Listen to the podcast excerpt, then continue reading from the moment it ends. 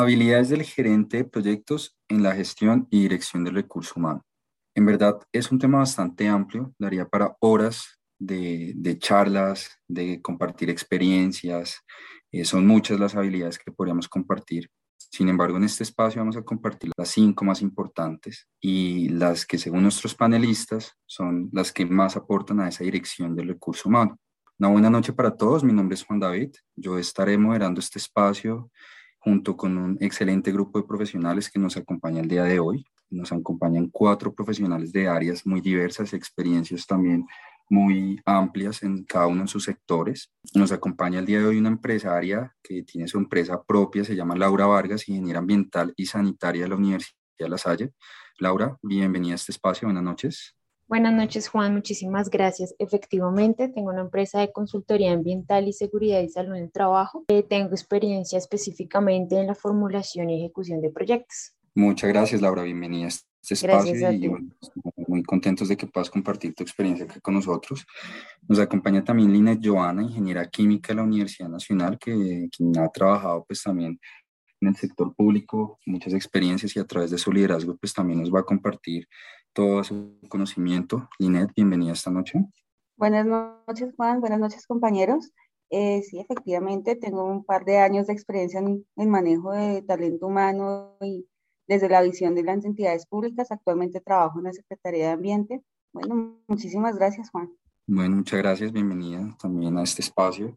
Nos acompaña Diego Morera, diseñador gráfico también de la Universidad Nacional de Colombia. Diego, bienvenido, gracias por compartir con nosotros desde una perspectiva completamente diferente a la de ingeniería hoy tu experiencia en este liderazgo. Bienvenido. Hola Juan, buenas noches. Buenas noches a todos mis compañeros panelistas. Así es, actualmente me desempeño como líder de un equipo de estrategia digital en una de las cajas de compensación más importantes eh, de Bogotá y pues de Colombia. Eh, espero poder aportar mucho con, con mi experiencia en el ámbito y en la dirección de un equipo y muchas gracias. Bueno, súper, muchas gracias Diego, bienvenido. Y nos acompaña también esta noche Richard, Richard es un ingeniero mecánico de la CUN. Richard pues ha tenido también una amplia experiencia pues en este liderazgo manejando proveedores y desde la parte técnica en la empresa donde trabaja. Richard, bienvenido también. Muchas gracias Juan. Eh, actualmente me desempeño eh, pues liderando varios proyectos en la parte pues industrial, específicamente en el área farmacéutica. Súper, bueno, muchas gracias Richard. Y, bueno, pues bienvenido también, bienvenidos a todos los panelistas y, un saludo especial también pues a todos los que nos escuchan. Eh, vamos a arrancar con un tema que para nosotros pues es el más importante, ¿no? En, digamos, en esta gestión del recurso humano y es ni más menos que esa habilidad de liderazgo. O sea, una de las habilidades, si no la habilidad más importante para manejar personas, para gestionar proyectos, sí, es una habilidad blanda supremamente importante bueno, y hablando de liderazgo, Richard, cuéntanos un poquito cuál es tu percepción y experiencia frente a este tema.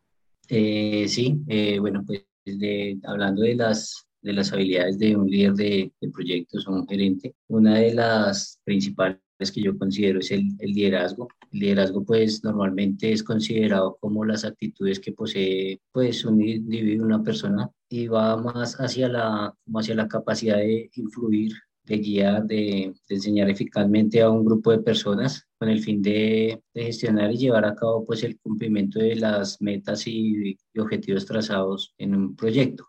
Dentro del liderazgo hay unas habilidades y pues digamos como las más relevantes sería como las relaciones interpersonales, ya que pues sin ellas no, no podemos crear una armonía dentro del grupo que estamos liderando. Es algo como pues fundamental para que los, los objetivos se cumplan. El gerente de proyectos debe tener la habilidad de, de visión y confianza, pues para poder liderar de una, de una manera más acertada, hacer que pues que las personas vean una seguridad en su, en su líder que tengan un trabajo colaborativo, pues también debe aprender a manejar la resolución de, conflictos, puesto que cuando lideramos un grupo somos, somos personas, somos humanos y, naturalmente alguien va a estar inconforme, van a haber discrepancias, entonces pues el líder debe manejar pues los, los conflictos de, de, una buena manera. Son como habilidades blandas que el líder debe ir desarrollando a medida que va teniendo experiencia, que va teniendo su crecimiento personal. Aparte de todo esto, pues debe tener una comunicación pues refinada, respetar los planes y programas de, de comunicación que se tracen dentro de su proyecto dentro de su grupo que esté liderando. Debe comunicar de manera predecible y consistente sus ideas, sus metas. Alguna vez escuché unos datos que dicen que dentro de los gerentes que buscan las empresas, se busca dentro de las habilidades el liderazgo, puesto que pues es algo que va encaminado junto con la influencia. Súper interesante, Richard, lo que nos compartes. Muchas gracias. Creo que resalto de lo que nos, nos comentas ese tema.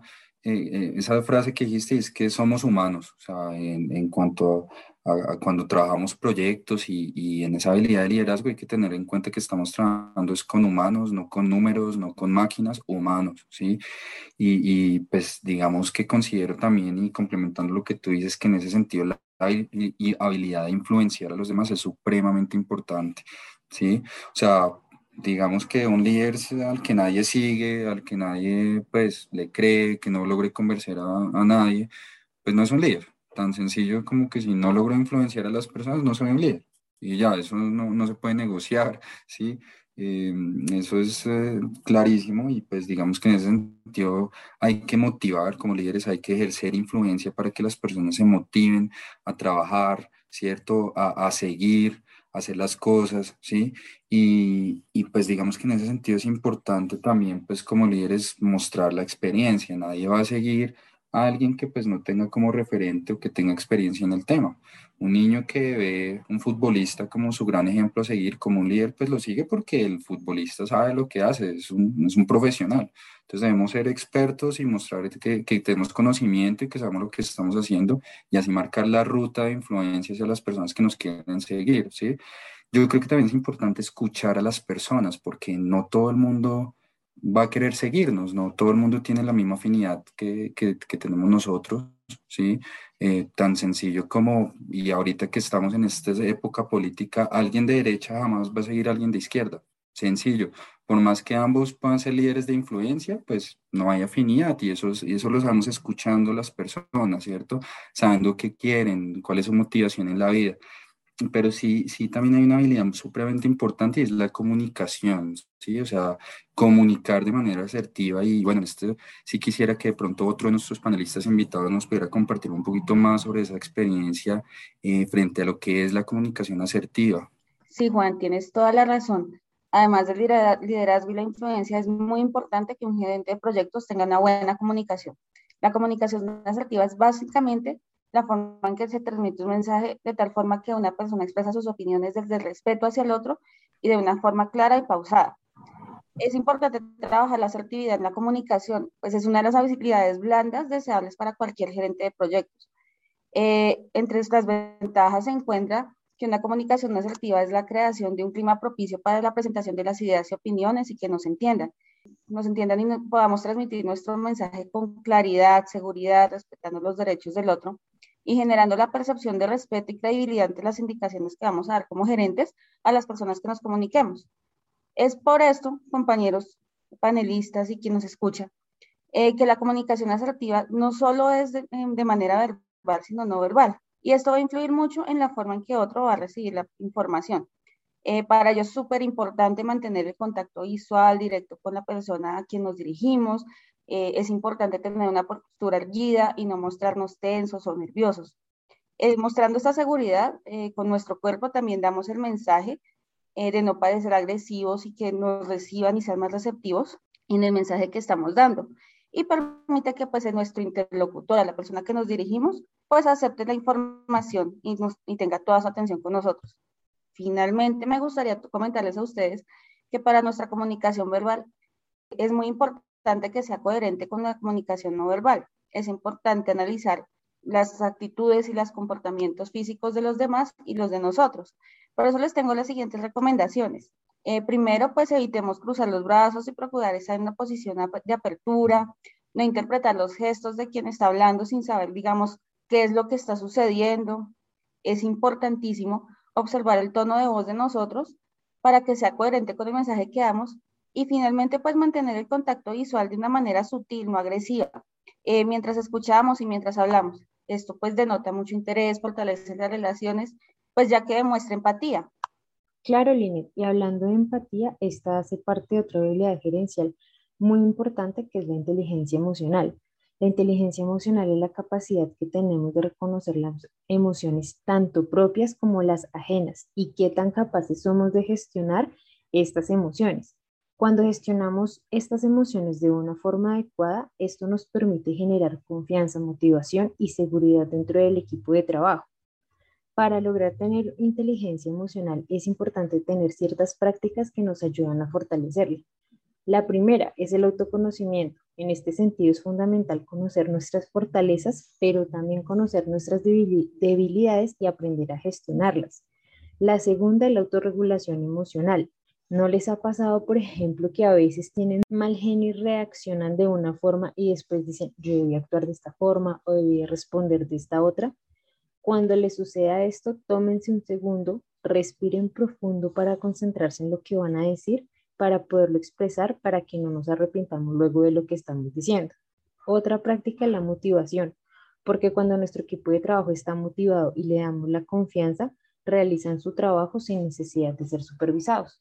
Y aquí también viene la empatía, porque cuando nosotros conocemos la situación de la otra persona y la entendemos, porque no es solamente conocer, sino también entenderla, en ese momento nosotros nos volvemos empáticos con nuestro equipo de trabajo y podemos generar estrategias para motivar a esa persona. Y por último, también trabajar en las, en las habilidades relacionales, en las cuales se trata de confianza en uno mismo ante los demás. Siempre es importante que en esta confianza eh, desarrollemos ejercicios, por ejemplo, las personas que somos muy tímidas, mirando mirándonos al espejo, hablándole a nuestras familias, a nuestras personas más cercanas acerca del tema que queremos tratar.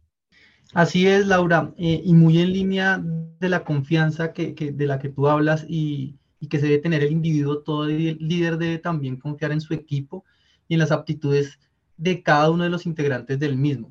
Es por eso que considero que todo líder también adicional a todas estas habilidades que ustedes han tocado, debe contar con la habilidad de la planificación y el pensamiento estratégico.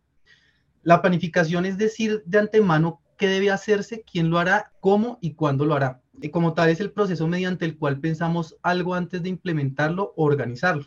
Para una planificación exitosa debemos considerar eventos pasados, las oportunidades futuras y también las amenazas inminentes para el proyecto o para la actividad que estamos realizando.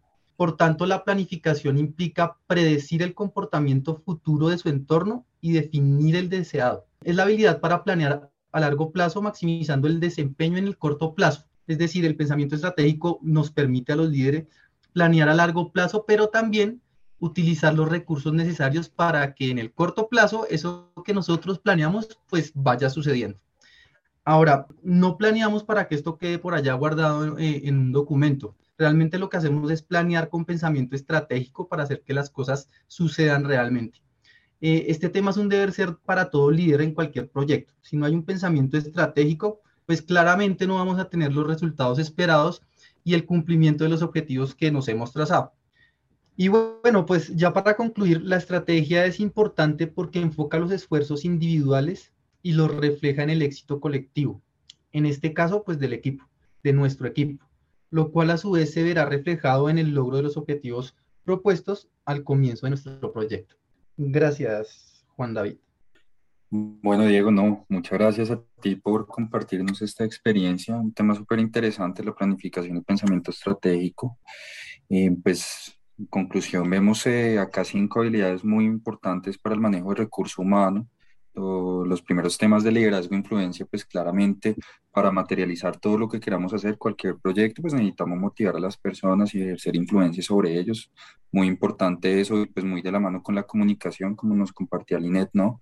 De, de pues saber hablar a las personas, comunicar lo que queremos, obviamente comunicarlo de buena manera, controlando nuestras emociones, eh, ser empáticos, sin rabia, ¿cierto? Y, y, digamos que eso lo resaltó también Laura en, la parte de inteligencia emocional como habilidad también. Y pues lo que nos comentó Diego también supremamente interesante, ¿no? Como lo que es planificación y esa visión a futuro de lo que queremos hacer dentro de los proyectos. todos los temas muy interesantes. En verdad, agradecerles a todos, a Richard, a Lineta, a Diego y a Laura por su participación en este espacio, que esperamos haya sido muy enriquecedor para las personas que nos están escuchando, que de alguna manera puedan aplicar, no solamente aprender, sino también aplicar todas estas habilidades en su desarrollo gerencial diario. A ustedes muchas gracias por su participación y una feliz noche para todos.